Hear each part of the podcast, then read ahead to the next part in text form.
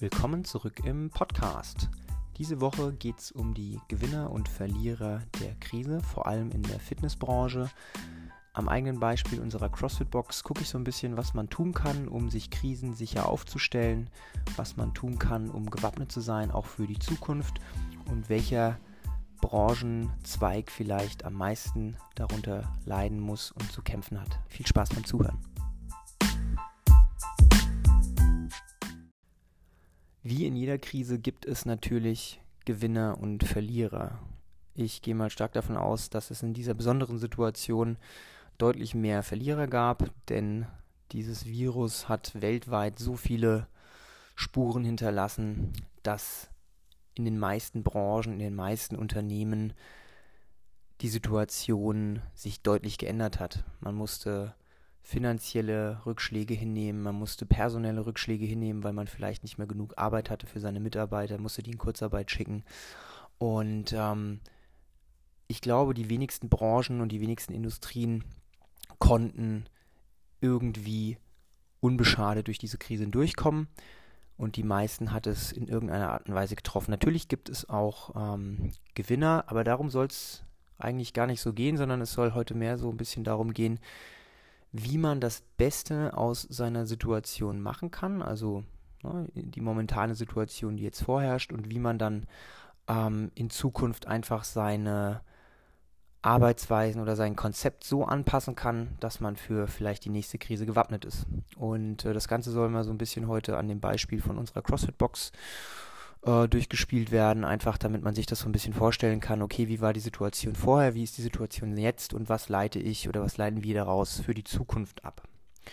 Und ähm, ich denke mal, ich spreche nicht nur für uns, sondern für alle anderen CrossFit-Boxen und vielleicht auch ähm, kleine Fitnessstudios. Wenn ich das Ganze jetzt mal so ein bisschen zusammenfasse, also unser Konzept ist ja so aufgebaut, dass wir in kleinen Gruppen arbeiten, dass sich die Leute, die zu uns zum Training kommen, anmelden und ähm, das Training dann immer in einem geregelten Ablauf stattfindet. Ähm, ich sag mal, der Unterschied beim CrossFit oder vielleicht auch beim Teamsport ist, dass das alles ja so ein bisschen intimer zugeht. Also man hat viel Körperkontakt, man klatscht sich ab oder generell, ne, man macht Sachen in einem Team.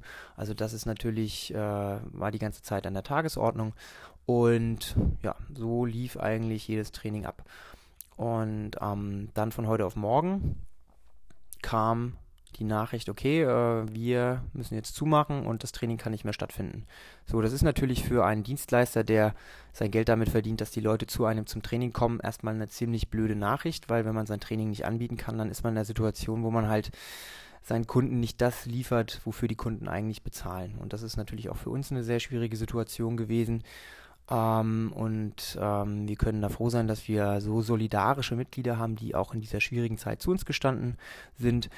Aber natürlich wollten wir ähm, unsere Mitglieder in gewisser Art und Weise was bieten, weil wir gesagt haben, okay, wir lassen uns jetzt davon nicht irgendwie unterkriegen, dass wir nicht mehr Sport bei uns machen können. Also haben wir gesagt, was könnten wir jetzt tun? Und wir haben uns dann überlegt, okay, wir machen ein Online-Videotrainingsprogramm, das die Leute auch von zu Hause machen können und haben da uns hingesetzt und haben das erarbeitet und haben dann jeden Tag ein neues Video abgefilmt und das haben wir die letzten Wochen so gemacht und haben das immer so ein bisschen perfektioniert und das hat für uns extrem gut funktioniert. Also das war so im Prinzip ne, unsere Herangehensweise in der Zeit, wo die Leute nicht zu uns zum Training kommen können, bringen wir das Training zu den Leuten. Zusätzlich natürlich haben wir gesagt, okay, hört mal zu, wenn ihr wieder zum Training kommen könnt, dann kriegt ihr natürlich die Zeit entschädigt, die ihr jetzt nicht trainieren konntet. Also wir haben natürlich versucht, so solidarisch wie möglich zu sein. Und ähm, das haben natürlich sämtliche andere großen Fitnessstudio-Ketten auch gemacht. Ja, also es gibt, glaube ich, jetzt äh, kein Fitnessstudio, das dann irgendwie sagt, das äh, ist blöd gelaufen jetzt für euch, ihr müsst weiter bezahlen, aber ihr kriegt von uns nichts. Also ich glaube, da haben wirklich alle Fitnessstudios ähnlich drauf reagiert und haben versucht, einfach das Beste aus der Situation zu machen. Manche eben besser, andere vielleicht schlechter. Aber das ist so ein bisschen der Status quo momentan. Ne? Es hat sich ja jetzt äh, gezeigt, dass manche Bundesländer, ich glaube bis auf Bayern, sogar alle Bundesländer mittlerweile ihre Fitnessstudios auch wieder öffnen durften und ihr Training wieder anbieten durften. Ich glaube, Bayern ist das einzige Bundesland mit ähm, Baden-Württemberg auch noch momentan, die noch kein Training äh, machen können. Und dementsprechend äh, ist der erste Schritt wieder in Richtung Normalität gegeben. In Bayern darf man draußen trainieren und darf draußen Sport machen. Und seitdem eben diese Regel erlassen wurde, dass man in kleinen Gruppen draußen Sport machen kann, haben wir auch gesagt, okay, hört mal zu, wir starten jetzt auch unser Outdoor-Trainingsprogramm, alles in Rücksprache natürlich mit den zuständigen Behörden. Ja, wir versuchen hier so gut es geht die Hygienemaßnahmen einzuhalten. Wir haben Abstandsregelungen und haben das wirklich so durchdacht wie möglich gemacht, dass jeder hier sein Training machen kann, ohne Gefahr laufen zu müssen, irgendwie mit anderen Personen äh, ungewollt in Kontakt zu kommen. Und das funktioniert für uns auch extrem gut. Aber wir können es natürlich auch nicht erwarten, dass wir wieder zurück in unsere Trainingshalle können, um unser reguläres Training auch drin wieder fortsetzen zu können. Obwohl natürlich eigentlich der momentane Tonus so ist, dass sich sehr, sehr viele Leute mit dem Outdoor-Training abgefunden haben und es sogar extrem cool finden, was natürlich klar ist, weil wenn die Sonne scheint und man kann draußen in der Sonne schwitzen, dann ist das natürlich das Coolste, was man machen kann. Und dementsprechend gab es schon Stimmen, die gesagt haben, na, wir wollen vielleicht, auch wenn wir wieder rein dürfen, einfach draußen bleiben. Und dementsprechend überlegen wir uns auch so ein bisschen so eine Hybridlesung für die Zukunft. Na, worauf ich jetzt eigentlich hinaus wollte, ist die Zeit, die jetzt kommt, die Zeit nach der Krise ist ja so ein bisschen das, wo es darauf ankommt, wie man als ähm, Unternehmen reagiert, also wie man sich anpasst und wie man gewisse Sachen regelt, damit man eben in Zukunft so gut wie möglich zurück zur Normalität gehen kann. Denn Normalität in diesem Falle bedeutet, es wird nicht mehr so sein wie vorher. Da müssen wir uns ganz klar drüber sein, dass so wie das vor dieser Krise war, so wird es nicht mehr sein. Es wird neue Vorschriften geben, es wird neue Auflagen geben und in der Fitnessindustrie im Allgemeinen, es war ja vorher sehr, sehr unreguliert und eigentlich konnte man machen, was man wollte, weil äh, es hat irgendwie keiner geprüft und es gab keine Richtlinien, nicht so wie in der Gastronomie, wo man äh, klare Regelungen hatte. In der Fitnessindustrie war das alles so ein bisschen unreguliert. Und jetzt wird es in dieser Branche Regulierungen geben und das wird ganz viele erstmal so ein bisschen aus dem Konzept bringen, weil ganz viele Fitnessstudio-Konzepte, ganz viele große Fitnessstudio-Ketten setzen natürlich darauf, möglichst viele Leute pro Tag abzufertigen. Und das natürlich auch mit so möglichst wenig Platz wie möglich. Das heißt, die Anzahl der Trainierenden pro Quadratmeter ist extrem wertvoll, weil je mehr Leute man auf weniger Platz bringt, desto wirtschaftlicher ist es natürlich. Und in einem äh, Fitnessstudio, wo ganz viele Geräte auf einem Haufen stehen und äh, wird man Probleme bekommen, die gleiche Anzahl an Menschen ähm, täglich durchzubringen wie vorher, weil wenn es auf einmal heißt, okay, jedes zweite Gerät wird gesperrt, beziehungsweise du musst drei Meter auf den Ergometern Abstand halten und eineinhalb Meter auf den normalen Trainingsgeräten, dann wird es für sehr, sehr viele Fitnessstudios schwierig, ihr Konzept fortzusetzen, weil wenn man auf die Masse angewiesen ist und auf einmal kann man nur noch gefühlt die Hälfte aller Leute abfertigen, dann ist das für diese Konzepte extrem schwierig. Im Vergleich dazu, bei unserem CrossFit-Konzept oder generell bei dem Kleingruppentraining, da ist es ja eigentlich schon immer so. Ne? Jeder hat seinen Platz, jeder hat Abstand zu den anderen, weil wir ne, Gewichte durch die Gegend werfen oder wir brauchen auch einfach viel Platz bei unserem Training. Und da hast du ja automatisch schon diesen Mindestabstand. Das heißt, für uns ist so eine Implementierung eines Mindestabstands überhaupt gar kein Problem, weil wir genau die Anzahl der Personen, die zu uns zum Training kommen, ähm, nachvollziehen können, weil die Leute melden sich ja un bei uns ähm, über eine Kursbuchungs-App an und wir wissen genau, heute kommen zehn Leute, also brauche ich zehn Plätze, brauche so und so viel Platz. Das heißt, man kann das super darstellen. Und ähm, eigentlich auch genau der zweite Punkt, wo vielleicht ähm, andere Fitnesskonzepte so ein bisschen an ihre Grenzen stoßen. Wie will man denn kontrollieren als ähm, großes Kettenfitnessstudio, wer da reinkommt? Oder wie will man kontrollieren, wie viele Leute im Gebäude sind? Macht man jetzt einen Einlassstopp oder steht dann ein Security vor der Tür oder gibt es dann da auch eine Buchungs-App oder man kann nur noch zu festen Zeiten kommen? Also ich weiß noch nicht genau, wie das umgesetzt wird, aber wenn es wirklich richtig umgesetzt werden würde, dann müsste es schon so sein, dass man nachvollziehen kann, wer zu welcher Zeit trainieren war. Und das funktioniert dann vielleicht mit einem Check-in-System oder das funktioniert vielleicht mit auch mit einer Buchungs-App. Aber das ist natürlich dann etwas, was den Leuten so ein bisschen die Flexibilität auch nimmt. Weil wenn ich in ein Fitnessstudio gehe und irgendwie äh, meinen Beitrag bezahle und dafür wird mir versprochen, okay, ich kann 24 Stunden am Tag trainieren, wann ich will. Ich kann den Wellnessbereich benutzen, ich kann die Sauna benutzen.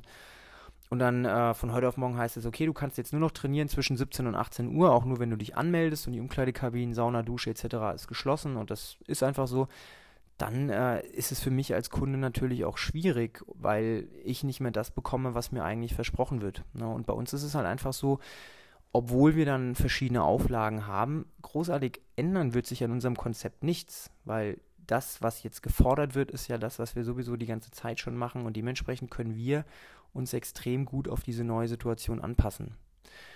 Ein weiterer Punkt wird es sein, die ähm, Hygienevorschriften durchzusetzen. Und da geht es jetzt nicht darum, dass man einen Hygienespender am Ein- und Ausgang platziert, weil das haben ja die meisten Fitnessstudios sowieso, sondern da geht es darum, dass Trainingsgeräte nach der Verwendung auch desinfiziert werden. Weil wenn eine Person an ein Gerät geht und danach geht eine andere Person an das Gerät und ich bin vielleicht krank und schwitze das Gerät voll oder huste drauf und der nächste kommt und streicht da drüber und fasst sich ins Gesicht, dann ist halt die Gefahr groß, dass ich mich da anstecke. Ja, und wie will man denn in so einem riesengroßen Fitnessstudio gewährleisten, dass alle Geräte zu jeder Zeit desinfiziert sind? Ist das überhaupt möglich? Und wenn ja, mit welchem Aufwand ist das verbunden? Ja, also das sind alles so Kostenpunkte und auch Umsetzungspunkte, wo ich mir die Frage stelle, wie soll in Zukunft ein Training in so einem großen Fitnessstudio ablaufen? Kann man überhaupt gewährleisten, dass alle Geräte risikofrei und trainingsbereit sind, also auch ne, desinfiziert sind?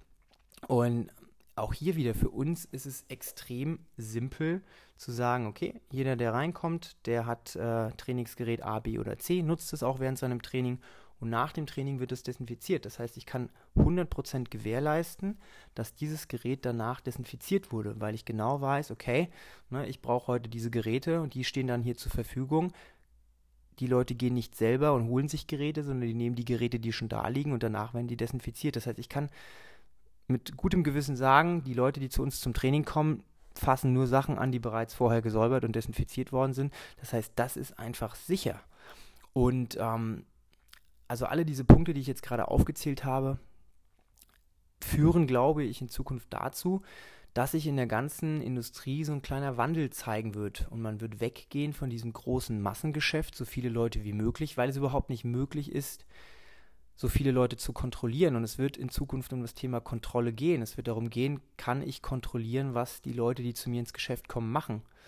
Und das kann ich einfach bei so einer großen Anzahl an Menschen nicht. Und dementsprechend glaube ich, dass Betreiber von Fitnessstudios mit äh, vielleicht na, Training in kleinen Gruppen, wo man wirklich sehen kann, okay, diese Person kam zum Training, diese Person äh, hat das Trainingsgerät benutzt. Da ist es einfach viel besser möglich, das alles zu dokumentieren und dementsprechend glaube ich, dass wir da die besseren Karten haben und wieder besser aufgestellt sind, auch für die Zukunft. Weil ich glaube eher, dass es in der Zukunft darauf hinauslaufen wird, dass die Beschränkungen und die Reglementierungen eher noch mehr werden und nicht wieder gelockert werden. Weil ich glaube, so wie es jetzt ist, das wird der neue Standard sein. Ich glaube nicht, dass wir in zwei Jahren sagen, okay, ach da, vor drei Jahren oder vor, ne, vor zwei Jahren, da war doch das mit dem Virus, sondern ich glaube, es wird darauf hinauslaufen, dass das jetzt der neue Standard sein wird und dass wir uns auf diese Situation anpassen müssen und einstellen müssen. Und je schneller wir reagieren können, desto eher können wir es schaffen, wieder für uns eine Normalität zu finden, ne, in der wir einfach diese Themen in den Vordergrund stellen und uns mit diesen Themen auseinandersetzen. So, jetzt habe ich äh, vielleicht die eine oder andere Sache erzählt, die ich am Anfang gar nicht geplant hatte, aber das ist ja immer so, wenn man einen Monolog führt und dann in der Sache drin ist, dann schweift man manchmal so ein bisschen vom Thema ab. Die Quintessenz soll auf jeden Fall sein, dass ich glaube, dass sich in der Fitnessindustrie so eine kleine Spaltung ergeben wird. Die Fitnessstudios, so wie wir, die kleinen Fitnessstudios, die Training in Gruppen anbieten, werden, denke ich, profitieren davon. Und große Fitnessstudios, die auf die Masse der Leute angewiesen sind, werden in Zukunft große Probleme bekommen, weil es einfach sehr, sehr schwierig ist, die Situation zu handeln.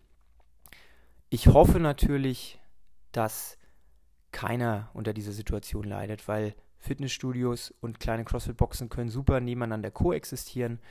Ähm, man nimmt sich auch nicht gegenseitig das Klientel weg, weil jemand, der in einem Fitnessstudio trainiert und das gerne macht, der ist vielleicht gar nicht der Kunde, der dann in eine CrossFit-Box reinläuft. Und auf der anderen Seite jemand, der bei uns trainiert, ne, der würde vielleicht überhaupt nicht auf die Idee kommen, in einem Fitnessstudio zu trainieren. Also ich glaube, es gibt im Fitnessmarkt deutschlandweit und weltweit genug Platz für verschiedene Konzepte und das ist auch gut so ich hoffe natürlich, dass äh, das, was ich jetzt äh, gesagt habe, dass das die Fitnessstudios nicht zu hart treffen wird, aber es ist einfach so eine Vermutung aus der ganzen Situation heraus, so wie ich das jetzt die letzten Wochen erfahren habe.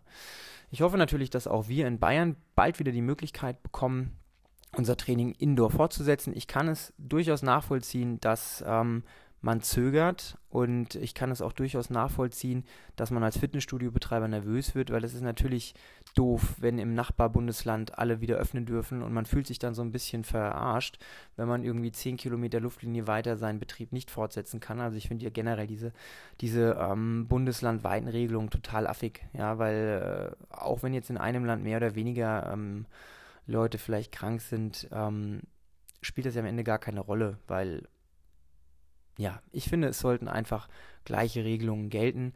Und ich finde, man sollte diese Regelungen auch rechtzeitig kommunizieren. Wo ich so ein bisschen Angst davor habe, ist, dass es heißt, okay, ihr dürft morgen aufmachen. Wie soll ich mich dann darauf vorbereiten? Welche Vorbereitung muss ich überhaupt treffen? Ne? Also auch so ein bisschen der Appell an die Politik, glaube ich, dass ähm, man, wenn man Pläne schmiedet, die nicht geheim hält, bis es dann soweit ist und sie dann offenlegt, sondern wenn man sagt, okay, die Fitnessstudios dürfen zwar erst wieder zum 1.7. öffnen, aber wir erzählen euch das jetzt schon und das sind die Sachen, die ihr bis dahin beachten müsst. Ich glaube, dann schafft man eine Plattform, wo man sich gut darauf vorbereiten und einstellen kann und das, glaube ich, ist die beste Möglichkeit für alle. So, das war das letzte Wort. Ich hoffe, ihr konntet ein paar Infos mitnehmen und wir hören uns nächste Woche wieder. Bis dahin.